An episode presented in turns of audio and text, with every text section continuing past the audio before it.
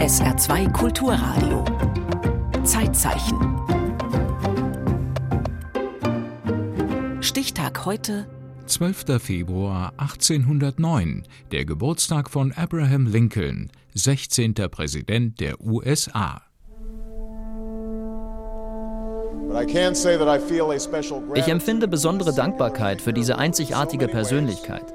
In vieler Hinsicht hat er meine Lebensgeschichte erst möglich gemacht. Und selbst die Geschichte Amerikas hat er erst ermöglicht.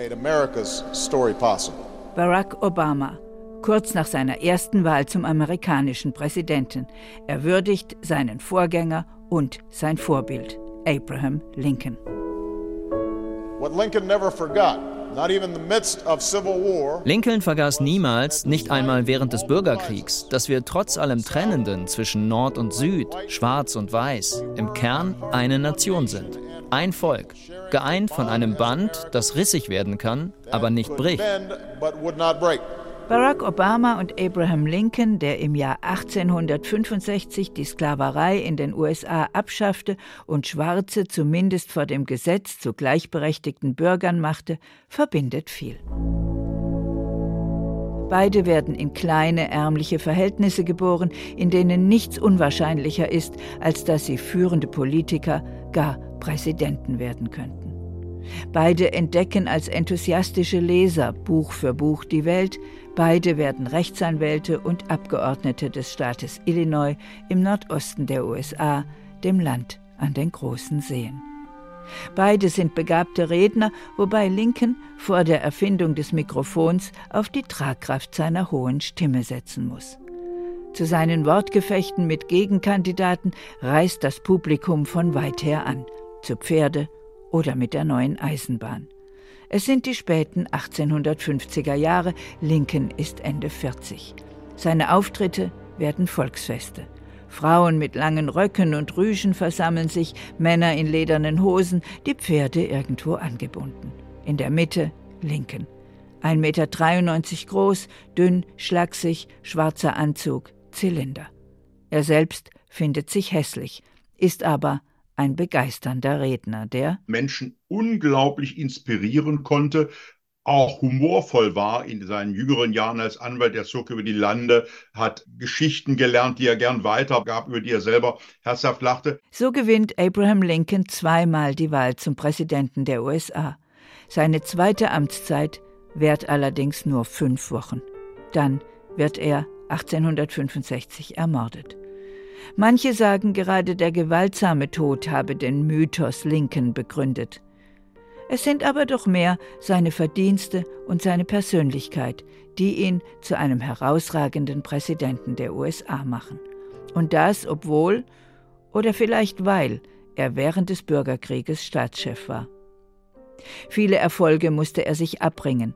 Seiner gewinnenden, erfolgsorientierten Seite stehen auch grüblerische, traurige Charakterzüge gegenüber, sagt sein Biograf Ronald Gerste. Er war ein Mensch voller Empathie, voller Sympathien für Schwache, für die Zurückgebliebenen der Gesellschaft, natürlich gerade für Sklaven, für farbige Menschen in den USA.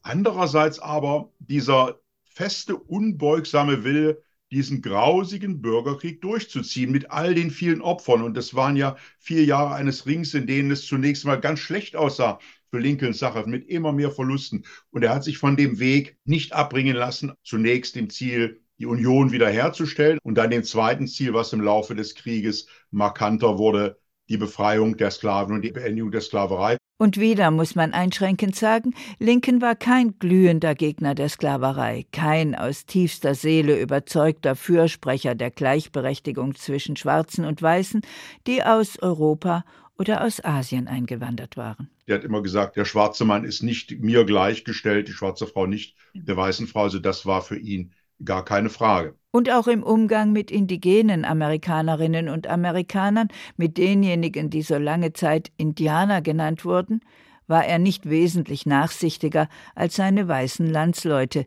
die den Westen besiedelten, um den Staat zu schaffen, der vom Atlantik zum Pazifik reicht. Geboren wird Abraham Lincoln am 12. Februar 1809, heute vor 215 Jahren im Bundesstaat Kentucky. Der Geburtsort ein Blockhaus. winzig. Ein Raum, eine Tür, ein Fenster. Lincolns Vater ist einer der Siedler, die das Land urbar machen. Er zieht mit seiner Familie schon bald weiter nach Indiana. Abraham ist acht und er erinnert sich später, es war eine unerschlossene Gegend, in deren Wäldern noch Bären und andere wilde Tiere lebten. Dort wuchs ich auf. Es gab sogenannte Schulen, doch von den Lehrern wurde keine Qualifikation erwartet, außer Lesen, Schreiben, Rechnen. Eine solche Schule hat er besucht, ein Jahr lang. Das bleibt seine einzige formelle Ausbildung. Alles Weitere hat er von anderen abgeschaut oder sich selbst beigebracht. So wie er an Bücher kam, nicht gerade die Haupthandelsware in den kaum besiedelten Orten, las er. Zunächst die Märchen aus Tausend und einer Nacht und Robinson Crusoe.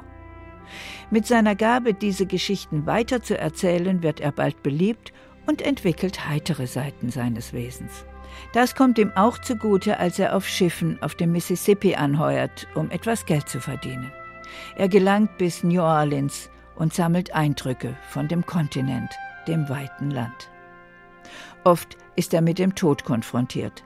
Seine Mutter stirbt jung, seine ältere Schwester Sarah, die ihn nach dem Verlust der Mutter ein wenig getröstet hatte, kommt bei der Geburt ihres ersten Kindes ums Leben. Viel später muss Lincoln den Tod von zwei Söhnen verkraften. Prägende Erfahrungen. Das dann aber die andere Seite seines Wesens, diese, wie man damals sagte, tiefe Melancholie war, dass er zurückgezogen war. Heute würde man sicherlich sagen, dass er depressiv war. Das sind schon zwei enorme Gegensätze. Um Rechtsanwalt zu werden, braucht man in den USA des 19. Jahrhunderts nicht zu studieren. Lincoln lernt die Fähigkeit für Angeklagte einzutreten von einem erfahrenen Anwalt.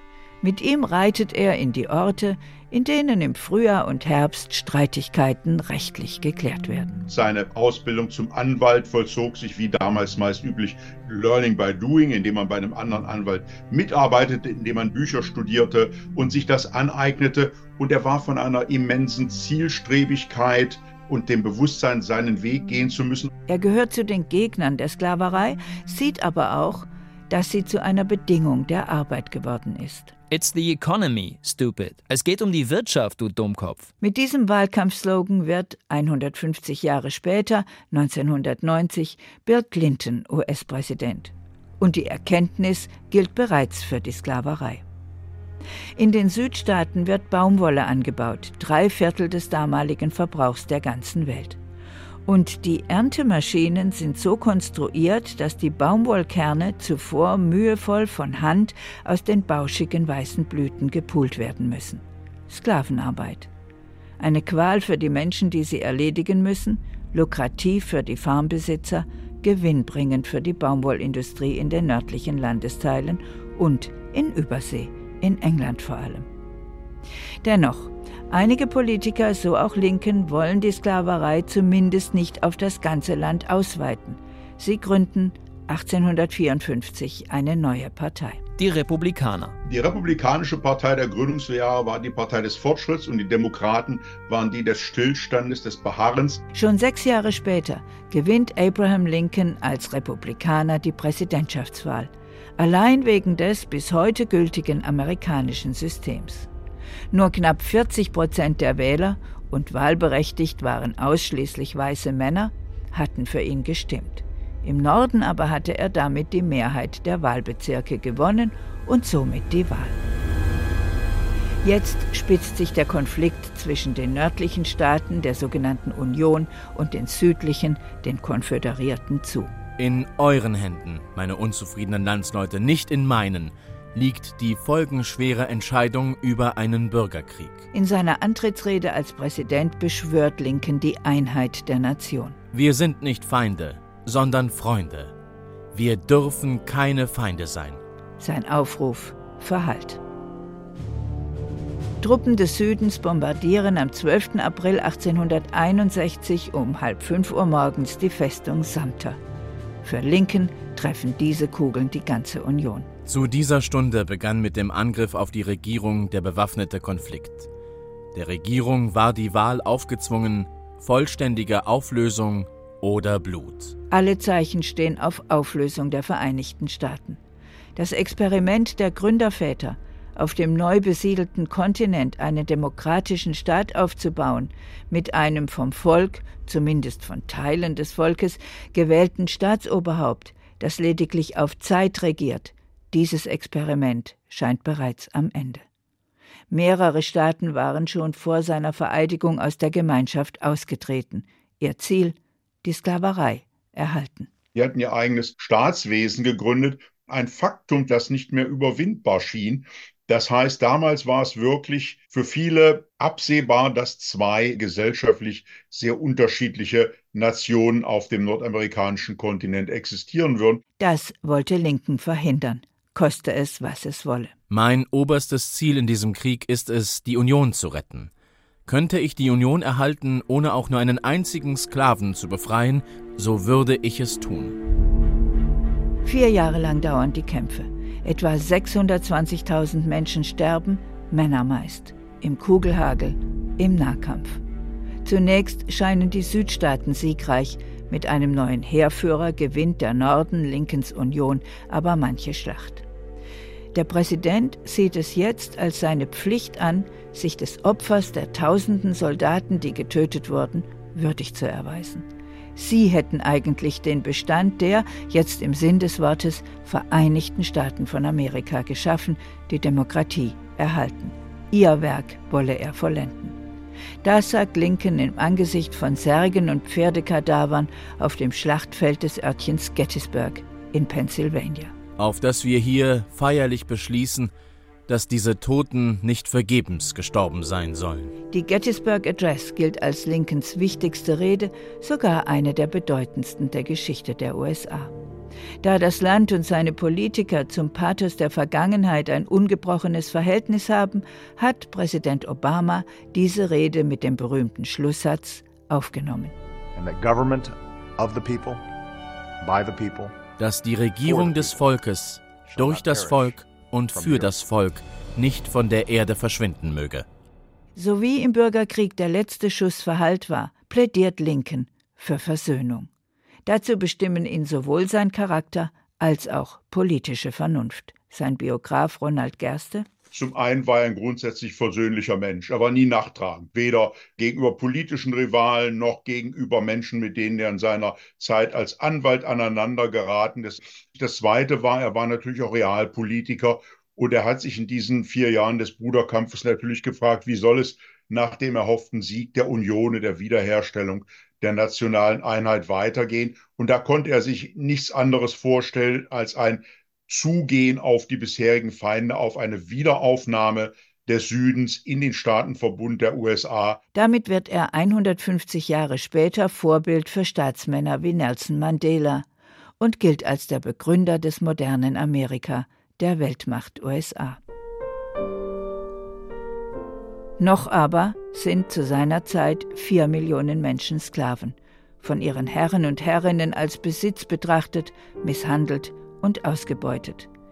Eine Nation mit diesem Makel will Lincoln, gerade zum zweiten Mal zum Präsidenten gewählt, nicht in die Zukunft führen. Weder Sklaverei noch Zwangsdienstbarkeit darf, außer als Strafe für Verbrechen, in den Vereinigten Staaten bestehen. Er verbietet die Sklaverei und setzt das in die Verfassung als 13. Zusatzartikel.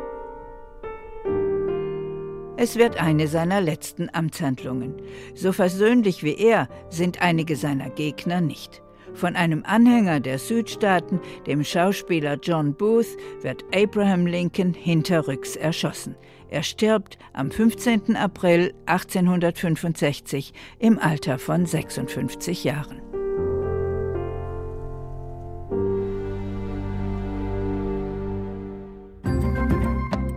Im Zeitzeichen erinnerte Irene Denzer-Barnotti an Abraham Lincoln, 16. Präsident der USA, der am 12. Februar 1809 geboren wurde. Zeitzeichen morgen über Wilhelm Vogt, den Hauptmann von Köpenick.